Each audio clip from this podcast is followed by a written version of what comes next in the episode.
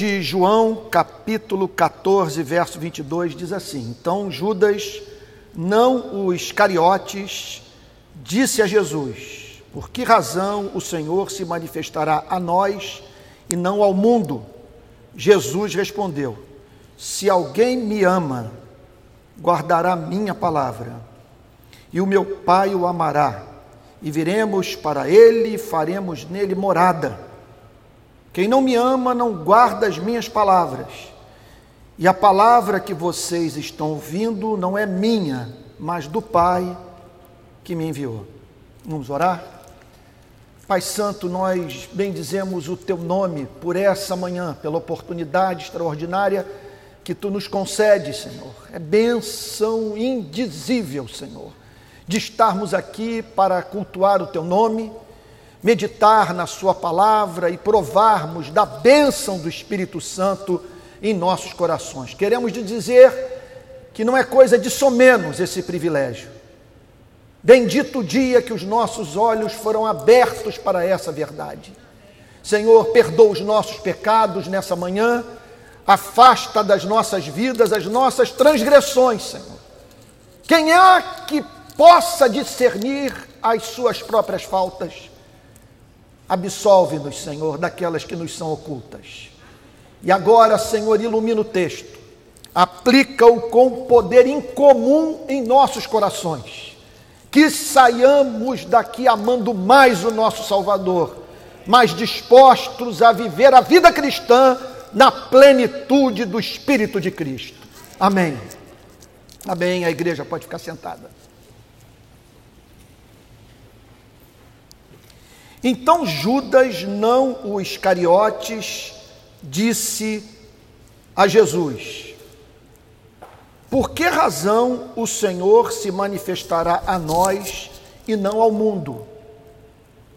A pergunta tem íntima relação com aquilo que o Senhor Jesus havia falado no verso anterior, que diz assim: Aquele que tem os meus mandamentos e os guarda, esse é o que me ama. Aquele que me ama será amado por meu Pai, e eu também o amarei e me manifestarei a ele. Então Judas, não o Iscariotes, aquele que não negou, aquele que fazia parte, portanto, do grupo dos onze que ficaram, faz uma pergunta ao Senhor Jesus em razão de uma dificuldade teológica. Porque na cabeça dos discípulos, como judeus, a manifestação de Cristo seria uma manifestação pública, a manifestação do Messias. Seria a presença acachapante do poder de Deus, fazendo sua vontade prevalecer, os seus inimigos se curvarem diante da sua presença libertando Israel dos seus opressores, introduzindo, sendo assim, uma nova era na história da humanidade, com todos os povos tomando conhecimento do fato de que o povo hebreu havia sido especialmente separado para essa redenção. Isso é algo tão presente no judaísmo que ano passado um grupo aqui da igreja é, juntamente comigo, visitou um. Ah, visitou, se não me falha a memória, um kibbutz, ou um seminário teológico judaico, é, numa, ah, numa cidade perto de Jerusalém, Israel, literalmente. E ao conversarmos com o rabino, inclusive cunhado do Benjamin Netanyahu, ele disse que está para chegar o dia em que todos os povos se dirigirão para Jerusalém, para se aconselharem com os hebreus, e que a partir de Jerusalém a economia mundial seria gerida. E que a classe governante, os economistas, os gestores públicos das mais diferentes nações se dirigiriam a Israel a fim de aprenderem com judeus a como dirigirem a sua economia. como governarem. E aqui nós nos deparamos com os discípulos com um pensamento análogo, pois Judas está falando em nome dele e dos demais dez. Por que razão o Senhor se manifestará a nós e não ao mundo? O que o Senhor acabou de dizer vai de encontro às nossas expectativas messiânicas. A manifestação do Messias será ao mundo e não exclusivamente direcionada para o povo da aliança. Por que razão o Senhor se manifestará a nós e não o mundo? O mundo continuará a seguir o seu curso. Somente nós tomaremos conhecimento da sua realeza, da sua glória. Manteremos contato com a sua majestade, prestando ao Senhor o culto que lhe é devido como a manifestação desse poder, dessa glória, dessa majestade não alcançar o mundo também. Ao que o Senhor Jesus responde, verso 23: Se alguém me ama, guardará a minha palavra. E mais uma vez o Senhor bate nessa tecla que ninguém vai entrar no reino dos céus sem amor. O amor não salva,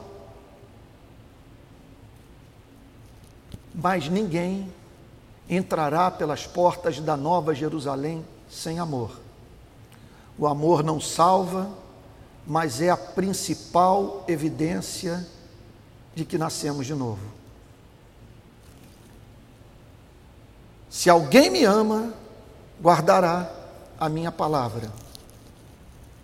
O que significa esse amor? Nunca é demais defini-lo, em especial quando a igreja está reunida, como o fazemos nessa manhã. Se alguém me ama, o que é amar?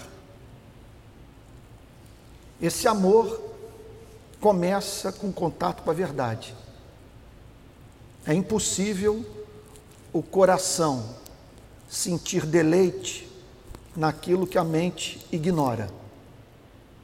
Agora, é possível a mente ter acesso à revelação e o coração não experimentar amor pela verdade. Portanto, como nos lembra o teólogo americano Arcis Sproul, há duas primazias: a primazia da mente e a primazia do coração. A mente vem em primeiro lugar por uma questão de ordem. Primeiro conhecemos a verdade, depois cremos na verdade, para em seguida amarmos a verdade.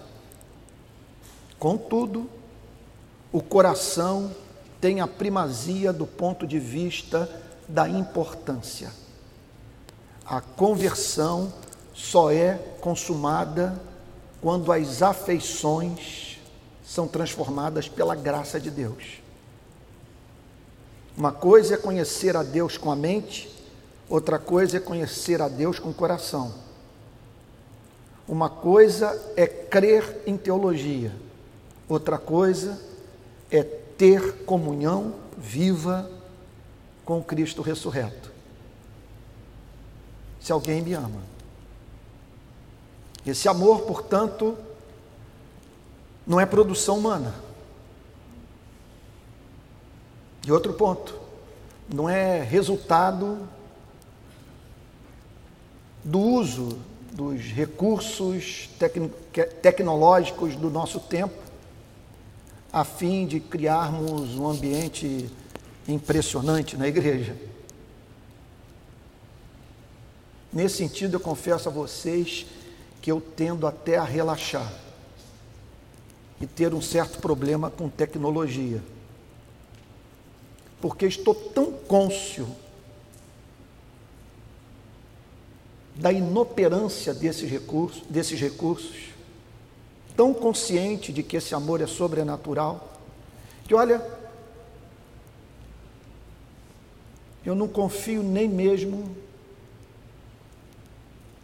nos dons que Deus me deu e na habilidade para expor a Sua palavra.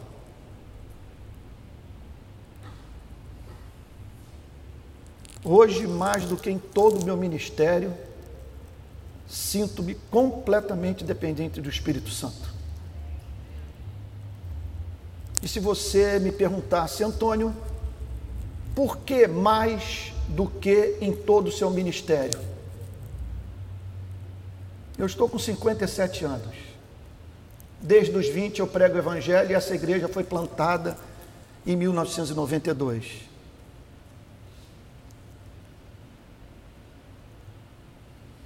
Essa semana estava fazendo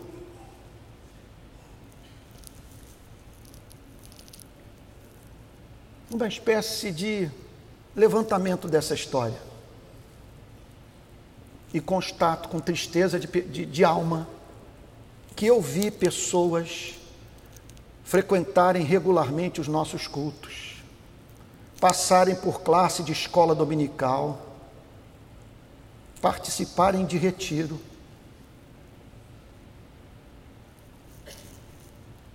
sem que tenham manifestado em suas vidas esse amor. Tem casos aqui na nossa igreja que algumas pessoas me deram a impressão de se terem se tornado pior com o passar do tempo. O que me consola é que eu não estou sozinho nessa decepção. Outro dia, meu querido amigo, pastor Ricardo Barbosa, uma pessoa de temperamento bem diferente do meu, num diálogo com um membro da sua igreja, ele me contou que disse a seguinte coisa: Amigo, o que que você fez dos retiros? O que que você fez dos cultos? O que que você fez dos livros que leu? Pois a impressão que eu tenho olhando para você é que você se tornou pior com o passar do tempo.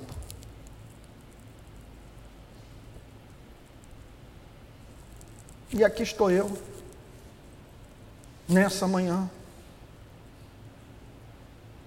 pedindo a Deus graça para que esse milagre do amor ocorra. Sem Ele, não há igreja.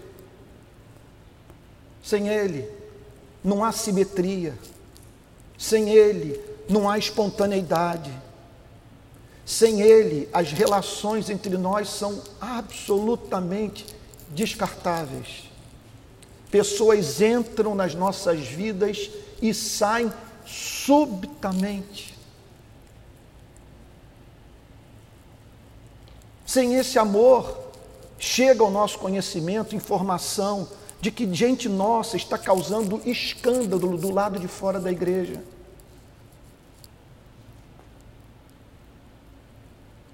Sem esse amor, não cristãos entram em crise conosco, em razão do que ousamos publicar nas redes sociais. Sem esse amor, a obediência sempre será seletiva. Sem esse amor, a instituição religiosa será o local do exercício da malandragem da pior espécie possível. Me lembro de Lutero dizendo: há um malandro dentro de mim. E como é fácil nós nos dedicarmos fervorosamente ao irrelevante que não nos custa nada, a fim de pacificarmos a nossa consciência. Sem esse amor, o Rio de Janeiro não toma conhecimento da existência de uma comunidade cristã. Sem esse amor, os nossos filhos crescem sem poder dizer papai e mamãe são coerentes. Sem esse amor, não há o cuidado pelo necessitado, tão presente no ministério de Cristo, na pregação do nosso Salvador. Sem esse amor, o canto é arrastado. Sem esse amor, a oração é mecânica. Sem esse amor, os mandamentos do Senhor são penosos. Sem esse amor, o contato com a cultura religiosa neurotiza. Sem esse amor, não fazemos da oração a chave que abre a porta do dia e a tranca que fecha a porta da noite. Sem esse amor, nós não temos interesse pela verdade. Sem esse amor, não mergulhamos nas Escrituras a fim de termos um encontro vivo com Cristo que venceu a morte.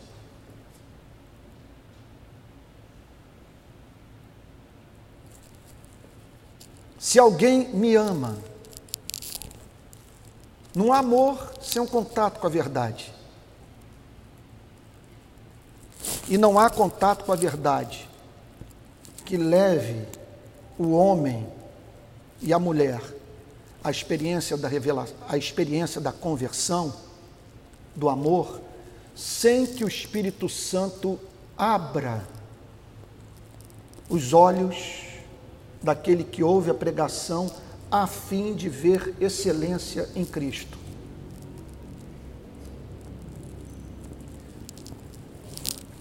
E esse é um teste que você tem que aplicar à sua vida, que eu, como pastor, tenho que aplicar à minha vida.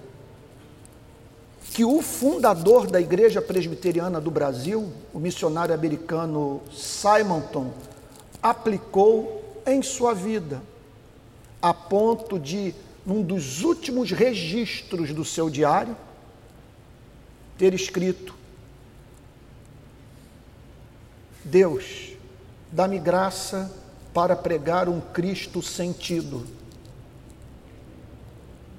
Eu quero pregar como quem crê. Eu quero que minha pregação flua das entranhas. Eu quero falar daquilo que o meu coração está cheio.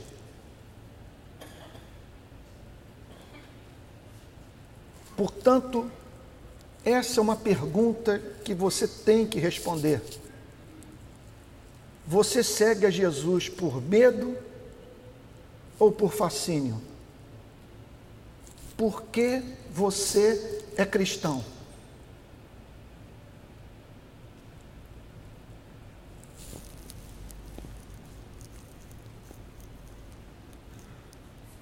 Esse nome é doce para você? O só pensar nele o comove?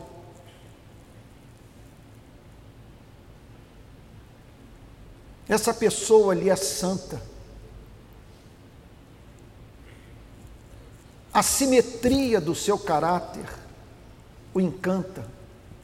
A harmonia entre o leão e o cordeiro faz com que você caia de joelhos diante dele. Ele é o seu lírio dos vales.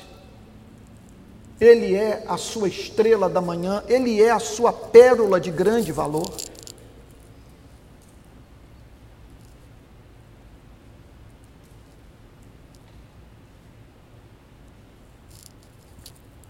Que você tem a dizer sobre a experiência de Maria? irmã de Lázaro e de Marta, derramando perfume de nardo puro sobre o seu Senhor e transformando os seus cabelos em toalha. Você tem uma ideia do que se passou na alma daquela mulher?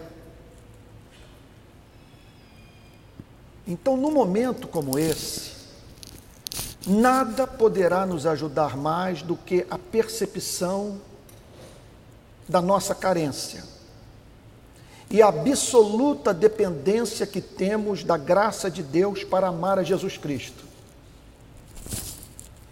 Isso é algo que só o Espírito Santo pode formar.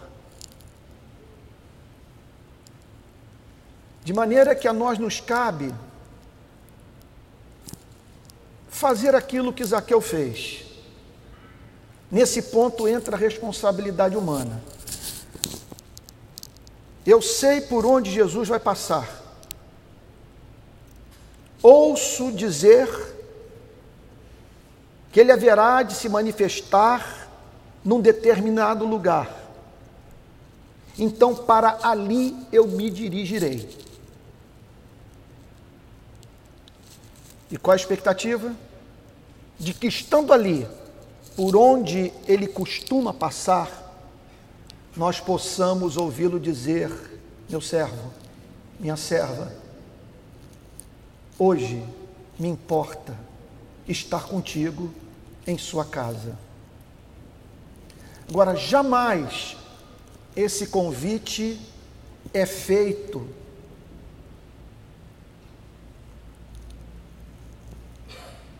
para homens e mulheres que vivem na ociosidade espiritual.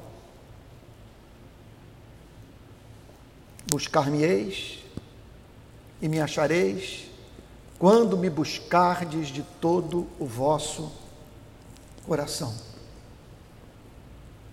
A você e a mim cabe buscá-lo, com fome e sede, a ponto de dizermos a Ele: não é vida que se viva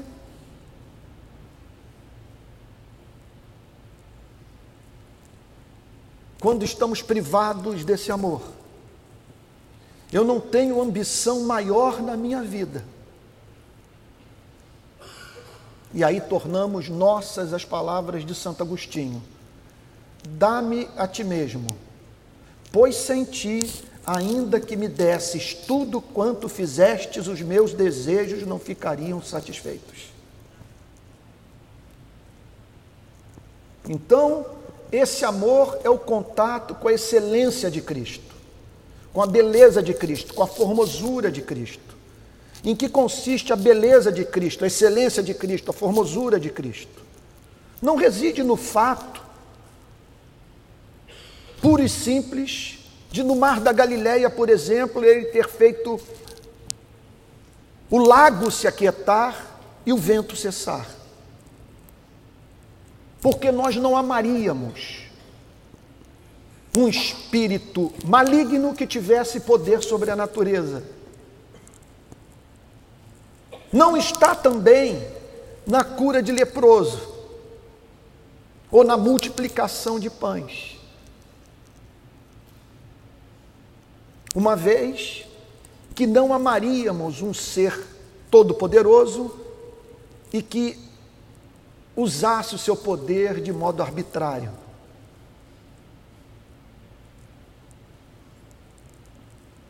Se fazendo valer dele para a prática do mal. Nós o amamos, se formos parar para pensar no motivo do amor, não por ele ter operado um milagre que aquietou o mar da Galileia, fez o vento cessar, não por ele ter multiplicado pães ou curado leprosos. Nós o amamos porque ele é santo. Nós o amamos porque as principais marcas da sua vida são o amor pelos seres humanos e o amor pelo Pai. Nós o amamos porque Ele é bom, porque Ele é doce, porque Ele é leal, porque Ele é misericordioso. Nós o amamos porque Ele é humano. Nós o encontramos com sede, com fome. No quarto dia da morte de um amigo, chorando, do Monte das Oliveiras, contemplando Jerusalém em prantos. Nós o amamos, porque ele não veio para esmagar a cana quebrada, nem para apagar a torcida que fumega. Nós o amamos porque ninguém jamais falou como Jesus. Nele nós encontramos as palavras de vida eterna. Nós o amamos porque na cruz ele, ele intercedeu pelos seus algozes. Nós o amamos porque ele não permitiu que o padre e o pastor matassem uma mulher que havia acabado de praticar um ato de adultério. Nós o amamos porque ele se preocupou com as necessidades básicas dos seres humanos. Veja o que essa gente não tem o que comer. E ao voltar para casa, desfalecerá pelo caminho. Quantos pães vocês têm a fim de que ofereçamos a essa gente preciosa, por cuja salvação o Pai me enviou a esse planeta. Nós o amamos porque nada é trivial na sua pregação. Ele só trata do que é essencial. Não há uma declaração de Jesus Cristo que possamos considerar como descartável.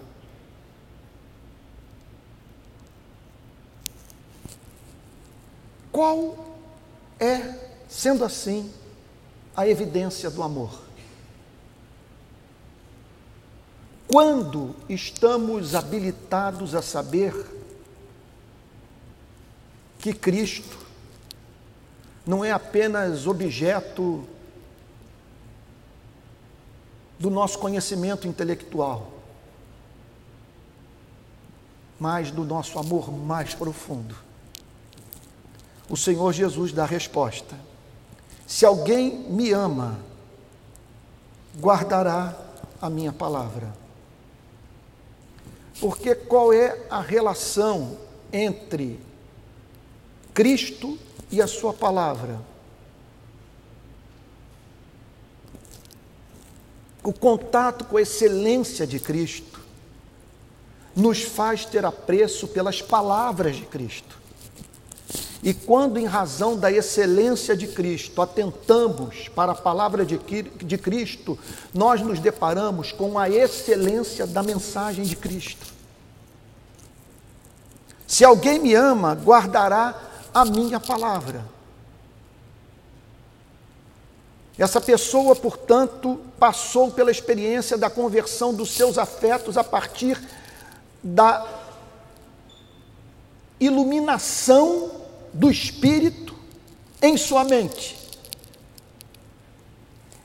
Essa pessoa foi movida a ver Cristo como formoso, fixou os, fixou os seus afetos nele, tornando o supremo bem da sua vida.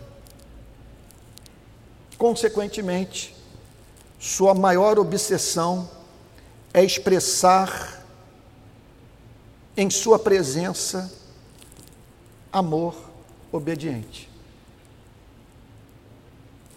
Se alguém me ama, guardará a minha palavra guardará minha palavra de modo não seletivo. Guardará minha palavra quando isso vai de encontro aos seus interesses pessoais. Guardará a minha palavra quando a obediência for custosa. Guardará a minha palavra de modo espontâneo. Guardará a minha palavra por amor para o meu louvor. Vou mais longe. Guardará a minha palavra por conta de uma obsessão. Por conta, a melhor palavra a usar não é nem essa, é ambição. Todos que estamos aqui temos as nossas ambições, mas eu não conheço ninguém mais ambicioso do que o verdadeiro crente. O verdadeiro crente olha com perplexidade para o curso da vida humana, quando essa é desprovida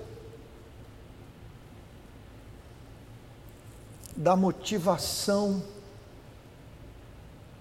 mais excelente que um ser humano pode vivenciar em sua vida. É como alguém já disse, essa frase não é minha, está no rol das frases que eu gostaria de ter formulado primeiro. A beleza da alma consiste no objeto do seu amor. Você quer conhecer alguém? Procure saber o que esse alguém ama. A excelência da alma é medida pelo objeto do seu amor. O que você mais ama na vida revelará quem você é. E nesse sentido, à luz do que o Senhor Jesus declara: se alguém me ama, guardará minha palavra, sem a mínima dúvida, a grande obsessão desse que ama Cristo e por amar a Cristo, guarda a sua palavra, é participar da beleza de Cristo. Ele quer participar do motivo do seu amor. Ele vê formosura em Cristo. E ele entende, sendo assim, que por Cristo ser excelente, ele deve almejar participar dessa excelência. E essa beleza manifesta só se torna concreta dentro de uma vida caracterizada por amor obediente. Amor obediente. Portanto, essa é a maior evidência de que uma pessoa nasceu de novo. A sujeição intelectual e moral a palavra de Cristo. Não deixe ninguém o enganar. Pelo fruto se conhece a árvore. E fruto não consiste frequentar a igreja dominicalmente, embora isso tenha muito valor. Fruto não consiste dar o dízimo. Olha, fruto não consiste apenas em orar. Por que, que eu estou dizendo tudo isso? porque os fariseus frequentavam o templo, os fariseus davam o dízimo e os fariseus oravam para valer, chegando ao ponto de separar dois dias da semana para o jejum. Quem aqui jejua duas vezes por semana? Os fariseus o faziam. E contudo, as palavras mais duras proferidas por Cristo foram dirigidas justamente para essa denominação evangélica do primeiro século. Eu amo essa independência de Cristo com relação às denominações do seu tempo. Ele não fechou com nenhuma delas.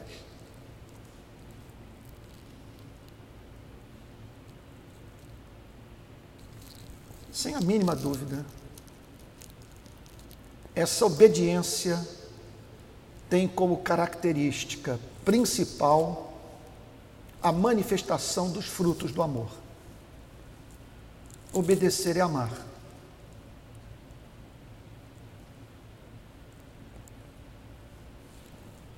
Amar. De você ter na sua contabilidade, na sua memória, na sua lembrança,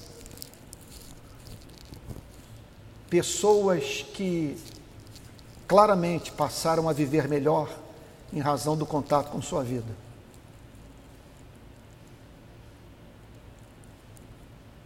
O teste é a declaração de amor que a mulher do pastor Tel fez ontem ou hoje nas redes sociais.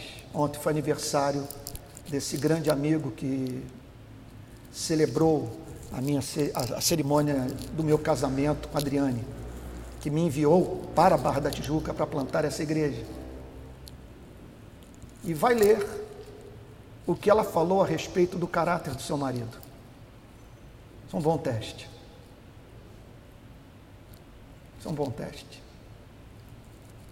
Não há mínima dúvida que outro teste é o teste da renúncia. O que essa fé está, está custando para você? É óbvio que não podemos considerar custo vir à igreja ao domingo. Ou preço ter que orar e ler a, e ler a Bíblia. Quando a Bíblia fala sobre custo do discipulado, a Bíblia fala sobre as consequências práticas e muitas vezes trágicas da decisão de seguir Jesus Cristo. Deixa eu fazer algumas perguntas para você. Você já perdeu dinheiro por causa de Cristo? Ou abriu mão de dinheiro? Talvez uma linguagem melhor, você já investiu dinheiro que lhe fez falta por causa de Cristo? Já tirou do corpo por causa de Cristo?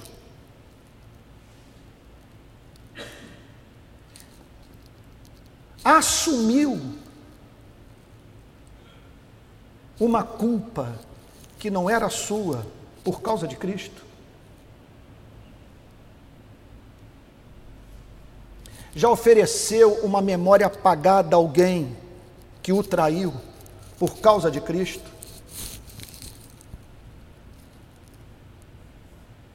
Já correu o risco de ficar sozinho na vida por causa de Cristo?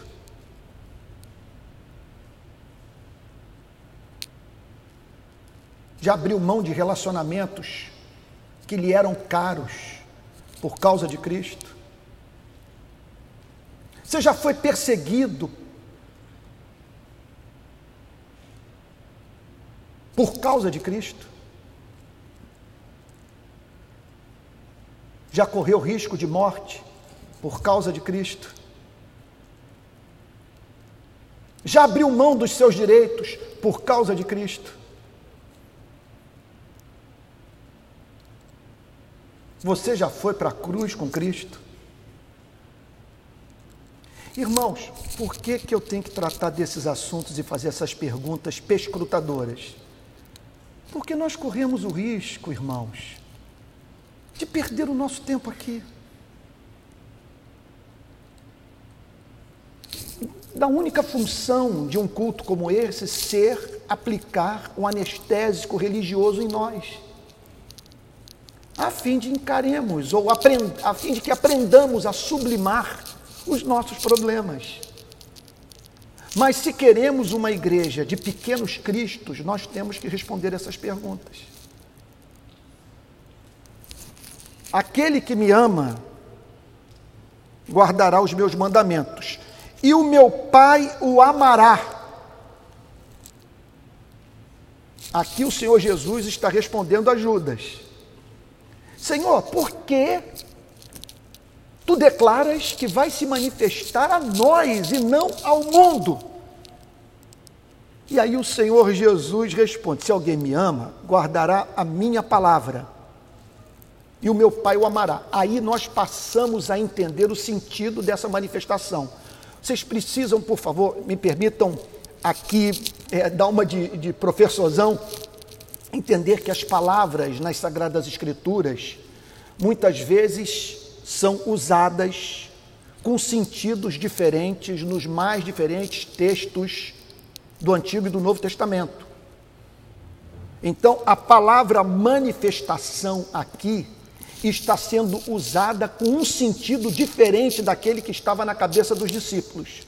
Os discípulos estavam pensando na parousia, na presença de Cristo vindo montado num cavalo grande, num cavalo branco, como um guerreiro que vem para vencer. Os discípulos estavam pensando em Roma, se curvando diante de Cristo e todos os reinos do planeta se submetendo à autoridade de Cristo. Só que o Senhor Jesus está falando aqui, olha, está me vindo uma imagem a mente, que eu uso da forma mais santa e temente possível. Não sei o que você fará dela. Mas inspirado no livro de Cantares, eu diria o seguinte: que o que essa passagem está falando é da intimidade da noiva com o noivo.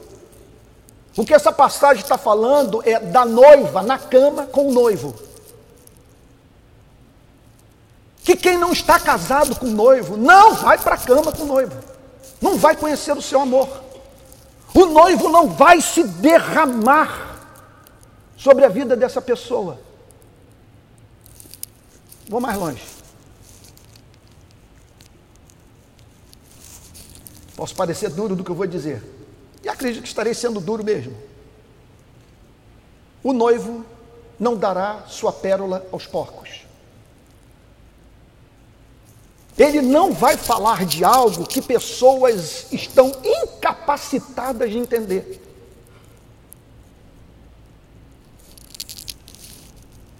E o meu Pai o amará. O Senhor Jesus não está falando aqui da predestinação. Não está falando daquele amor eterno mediante o qual Deus nos, nos elegeu para essa salvação. O Senhor Jesus não está falando também daquele amor que nos regenerou. Não está também falando do amor que levou Deus a nos tratar com benevolência no tempo da ignorância, quando nós não o conhecíamos, ele nos preservou da morte. O Senhor Jesus está falando nessa passagem sobre o amor complacente. Repito, o que disse nos últimos domingos, o amor que vem acompanhado de deleite. Quando ele fala, o meu Pai o amará, o Senhor está falando sobre o Pai olhar para a vida de alguma pessoa e dizer: Repito, já usei essa frase em outras ocasiões, mas julgo, julgo a essencial para que entendamos o cristianismo. Esse amor significa o pai olhar para a sua vida e dizer: Eu me vejo em ti. Veja, não é porque ele o vê na igreja, não é porque ele o vê tão somente orando, não é porque você tem interesse pela história da igreja. Não é porque você parou de usar drogas ou não bebe mais bebida alcoólica. Eu estou falando aqui de práticas encontradas entre ateus, entre agnósticos e entre os fariseus. Não há mínima dúvida que essa passagem está falando sobre simetria, está falando sobre obediência universal não está falando de perfeição, mas está falando de alguém cujo coração é habitado pelo amor. O princípio, motor da vida dessa pessoa, portanto, é o amor. E quando o Senhor Jesus declara, e o Pai o amará, o Senhor Jesus está com isso declarando que o Pai vai se manifestar na vida dessa pessoa que Deus tem interesse em deixar claro para a vida desse que ama o filho e que obedece, que ele tem prazer em sua vida. E é por isso que a gente não sucumbe. Irmãos queridos, vou dar um testemunho. Só Deus sabe o que eu passei no último ano. escorraçado, traído, abandonado por amigos, imputaram a mim as mais graves iniquidades, sem a mínima preocupação com o que isso pode representar para a minha vida, vivendo a espécie de atividade pastoral que eu vivo no Rio de Janeiro, subindo e descendo do morro e denunciando gravíssimas iniquidades. De maneira que o meu escudo é a minha integridade. Por isso, quando dizem que meu telefone está grampeado, eu digo, eu quero mais é que esteja. Eu quero que todos saibam o que eu faço, quais são as minhas intenções e para quem e para o que trabalho.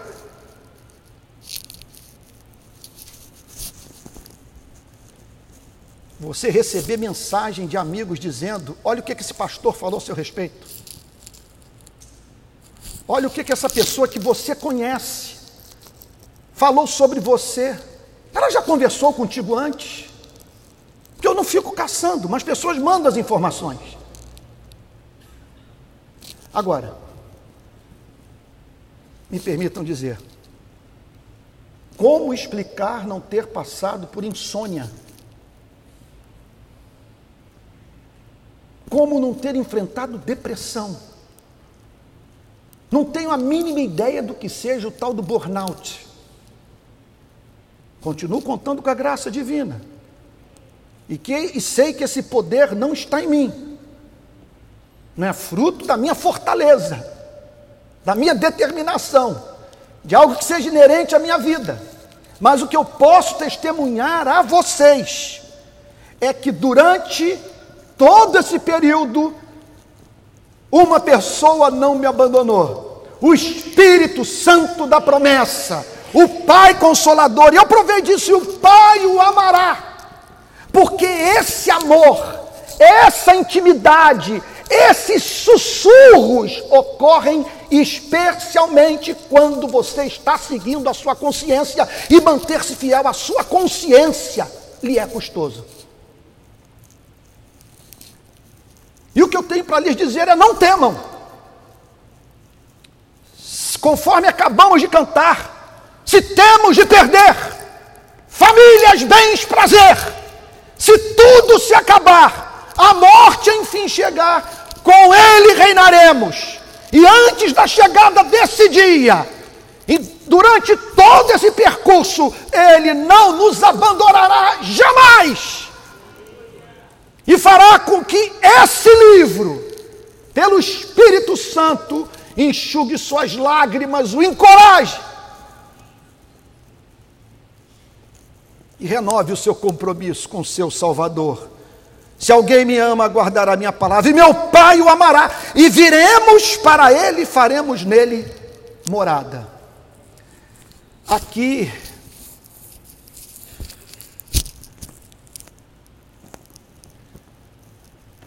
que dizer? Eu não estou adequado para tratar dessa promessa com vocês nessa manhã. Eu estou aquém da experiência.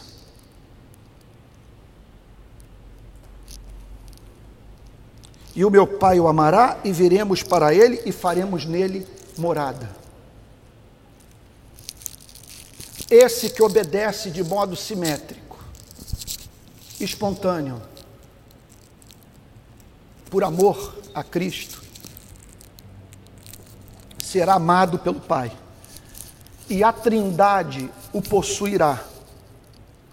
A Trindade virá sobre ele.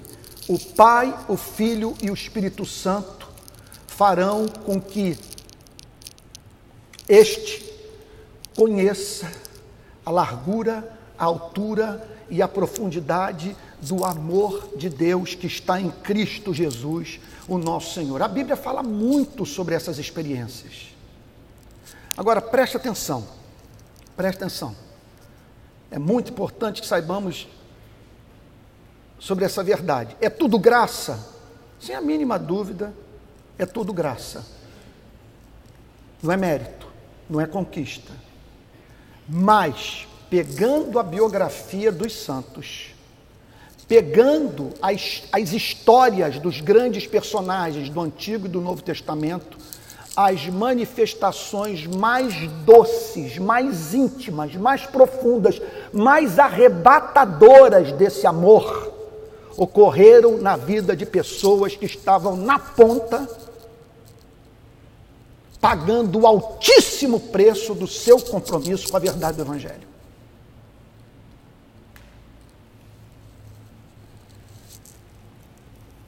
é a presença dos anjos. É o anjo do Senhor se colocando ao seu lado e o encorajando, soprando palavras de vida eterna nos seus ouvidos, e mais do que a presença angelical dos espíritos ministradores em favor daqueles que herdarão a vida eterna, como dizem as Sagradas Escrituras. É o próprio Pai.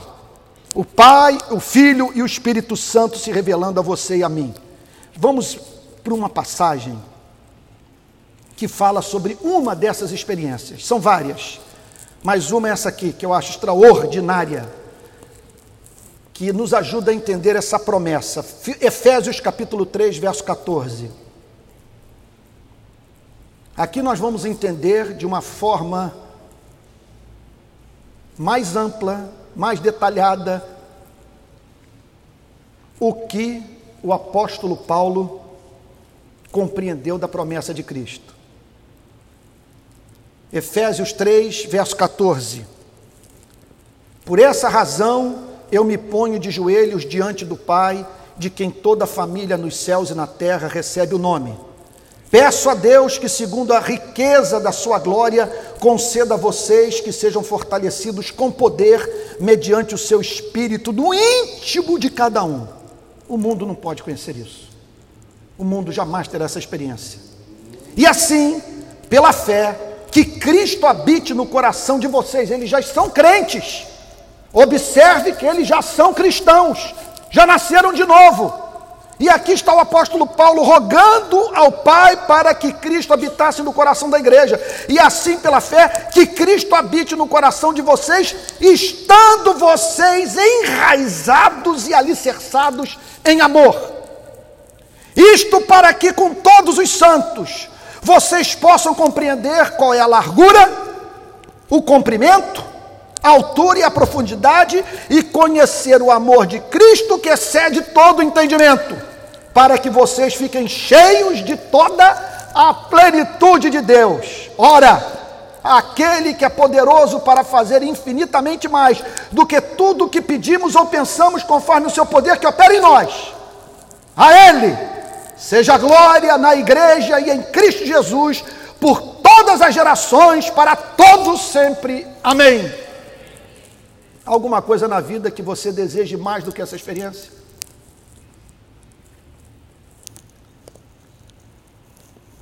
Verso 24. Quem não me ama, não guarda as minhas palavras.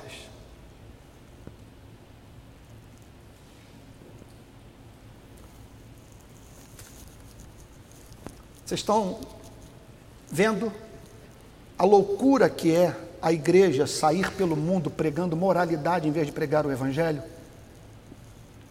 Zero chance de uma pessoa que não nasceu de novo viver o cristianismo. Só cristãos podem viver o cristianismo. Quem não me ama não guarda as minhas palavras. É interessante ele dizer que não, não guarda a lei de Deus, não guarda os dez mandamentos, não guarda as minhas palavras, não guarda a interpretação que eu fiz do Antigo Testamento, não guarda o aprofundamento que eu, fiz, que eu fiz da verdade revelada na antiga aliança. Quem não me ama não guarda as minhas palavras. E a palavra que vocês estão ouvindo não é minha, mas do Pai que me enviou. Gente, isso aqui é muito sério. Muito sério. Observe que no verso 23 ele está descrevendo a igreja. No verso 24 ele está descrevendo o mundo. Veja, no verso 23, ele não está descrevendo pessoas que tão somente tomam a ceia, oram e participam de culto dominical. No verso 23, ele está descrevendo a, a, a igreja, quer dizer, ele está apresentando uma definição de igreja. O que é a igreja? É a comunidade dos amantes. A igreja é a comunidade daqueles que, por amarem a Cristo, encarnam a vida de Cristo. Essa é a igreja. E sobre a vida desses, o amor da Trindade é derramado.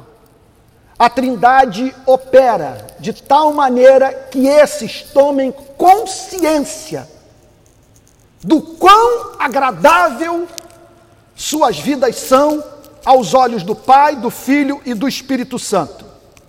No verso 24, o Senhor Jesus descreve aqueles que estão incapacitados de conhecer esse amor. Vou usar uma linguagem não é deliberadamente bombástica. O meu desejo é ajudá-los a entender o ponto.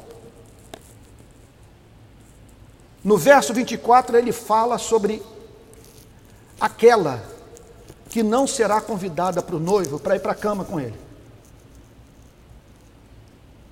que não vai ter intimidade com ele. Olhem que eu estou usando aqui uma ilustração baseada no livro de Cantares. Historicamente, Cantares é visto como a descrição do amor de Cristo pela igreja, do amor da igreja por Cristo.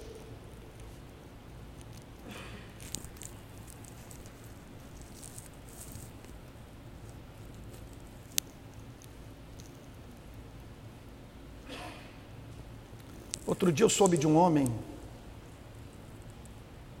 que deu a seguinte declaração: que algo que o tem ajudado muito a não adulterar, para além do temor de Deus, do amor pela sua mulher, é não encontrar excelência nas mulheres que cruzaram o seu caminho.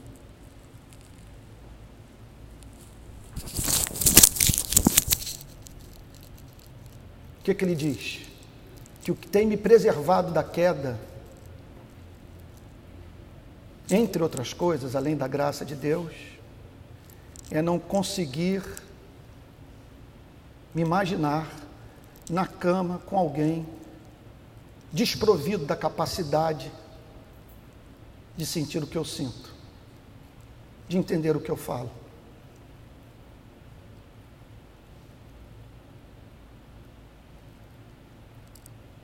E me proporcionar mais do que o encontro com outro corpo, mas uma comunhão de alma.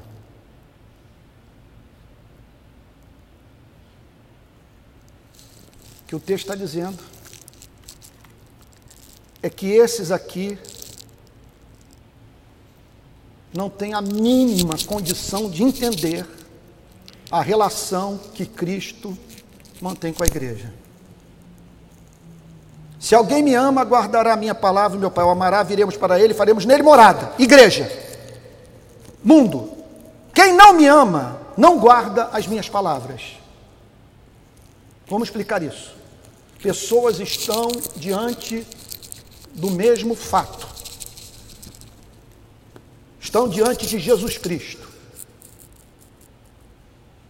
De um lado, um quer a sua crucificação. Do outro lado, um desaba de joelhos diante dele e declara: Senhor meu e Deus meu. E notem que na manifestação final de Cristo, quando ele virá na sua glória, a Bíblia diz que ele, ele, ele retornará na companhia dos anjos e de todos os servos de Deus que morreram em Cristo em glória. Nem por isso aqueles que a Bíblia chama como do mundo se converterão por terem contato com mesmo com a visão do Cristo glorificado. Por quê? Eles não veem excelência em Cristo.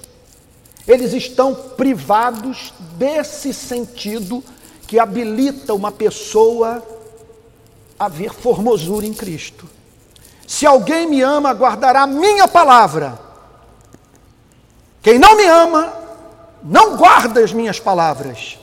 E a palavra que vocês estão ouvindo não é minha, mas do Pai que me enviou. Deixa eu tentar ajudá-los juntamente comigo a entender o ponto. Como que pessoas podem ser julgadas por não acolherem a palavra de um Cristo que elas jamais viram,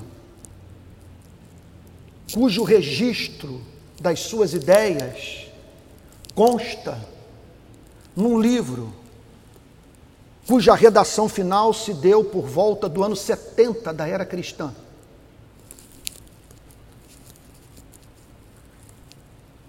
Paremos para pensar nisso. Aqui está Cristo dizendo que não pode se revelar a algumas pessoas, em razão do fato delas não fazerem parte da comunidade do amor. Não é que Cristo as odeie, elas não estão habilitadas a compreender o mistério. Compreender o mistério. Por mais que lhes fale, elas não verão excelência em Cristo, jamais. Elas fazem pouco caso do céu, do batismo com o Espírito Santo, do selo do Espírito.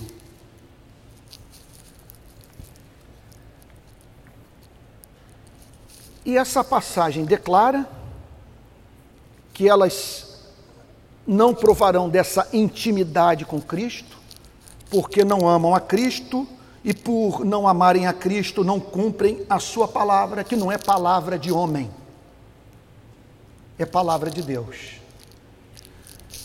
Aqui nós nos deparamos com a ciência do conhecimento teológico. Veja só, o que Jesus está dizendo é que há algo de profundamente errado com uma pessoa que, ao ler o Evangelho, não percebe a origem divina da pregação de Cristo. Por favor, amados irmãos, entenda o raciocínio. Eu sei que vocês convivem comigo há muitos anos. Alguns, quando eu começo a, frase, já sabem até mesmo como que eu vou terminá-la. Então, é possível que ocorra isso, que diante do convívio longo e do contato com os meus erros, com as minhas imperfeições, com as minhas idiosincrasias, você, sabe, é, é, não acolha o que está sendo dito. Então, por favor, por um esforço que eu mesmo precisaria fazer se estivesse no seu lugar, ouvindo há tantos anos um mesmo pregador, eu me lembro de John Wesley, o grande John Wesley dizendo: se eu tivesse que pregar durante um ano inteiro para uma mesma igreja, não consigo imaginar uma igreja que me suportaria.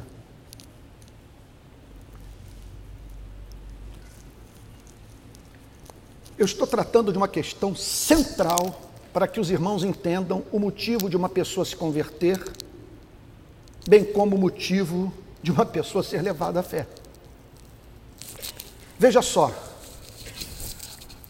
ambas não vêm a Cristo. Quantas conversões temos aqui nessa manhã de pessoas que viram Cristo literalmente? Os céus se abriram, você testemunhou a realeza do Cristo ressurreto se converteu mediante uma visão extraordinária como essa. Eu nunca vi com os meus olhos literais, com sentido da visão, o Cristo ressurreto. Você já viu? Eu nunca vi. Mas aqui está o Senhor Jesus declarando que uma parte da humanidade recebe o seu amor, o seu beijo, ouve suas declarações de amor. E uma outra parte da humanidade está privada desse relacionamento íntimo. O que eu quero entender juntamente com vocês é como que Cristo pode condenar uma pessoa que nunca o viu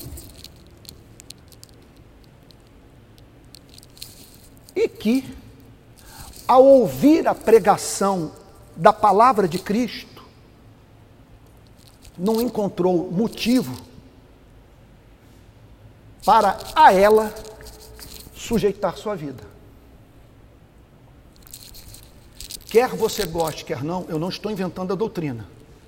Me parece muito evidente que o Senhor Jesus está dizendo aqui a seguinte coisa, ao declarar: E a palavra que vocês estão ouvindo não é minha, mas do Pai que me enviou. Tem para mim que o que ele está dizendo é a seguinte coisa: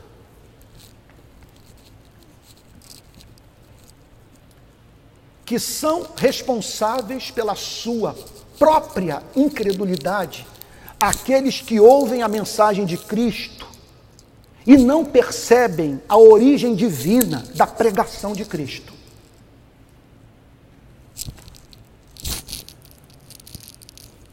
É tanto desejo de comunicar isso para vocês, para que os irmãos entendam o ponto. Isso é central para o cristianismo. Para que nós entendamos o fenômeno da conversão. A palavra de Deus é pregada. Ó, oh, você agora, duro. A palavra de Deus é pregada. Uma pessoa a ouve e não tem o seu coração, usando as palavras de John Wesley, estranhamente aquecido pela palavra. Culpa dessa mesma pessoa. Porque se tivesse nascido de novo, perceberia que as palavras de Cristo, devido à sua excelência, só podem ter partido do trono da graça de Deus. E aí que a conversão é consumada. Você não vê Cristo, você não toca em Cristo. Você não esteve ali no terceiro dia quando ele ressuscitou, mas você ouviu a pregação de Cristo. E pelo Espírito Santo, as escamas caíram dos seus olhos, os seus ouvidos foram abertos, e você percebeu que em Cristo estão as palavras de vida eterna, e que se há um Deus, e um Deus que se revelou à humanidade, só pode ser o Deus que se revelou em Cristo, porque não há nada mais excelente no planeta do que a mensagem de Cristo. E é por isso que respondendo à pergunta de Judas, que a Trindade não se revela ao mundo e somente à igreja. O mundo não está habilitado a entender a alma do Pai. Não tem interesse por isso. Está mais preocupado com sexo, com dinheiro e com poder. Está mais interessado nas disputas políticas do país do que com a eternidade.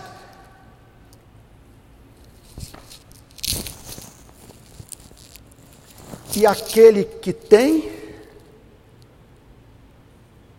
muito mais lhe será dado. E aquele que não tem, até o que tem, lhe será tomado.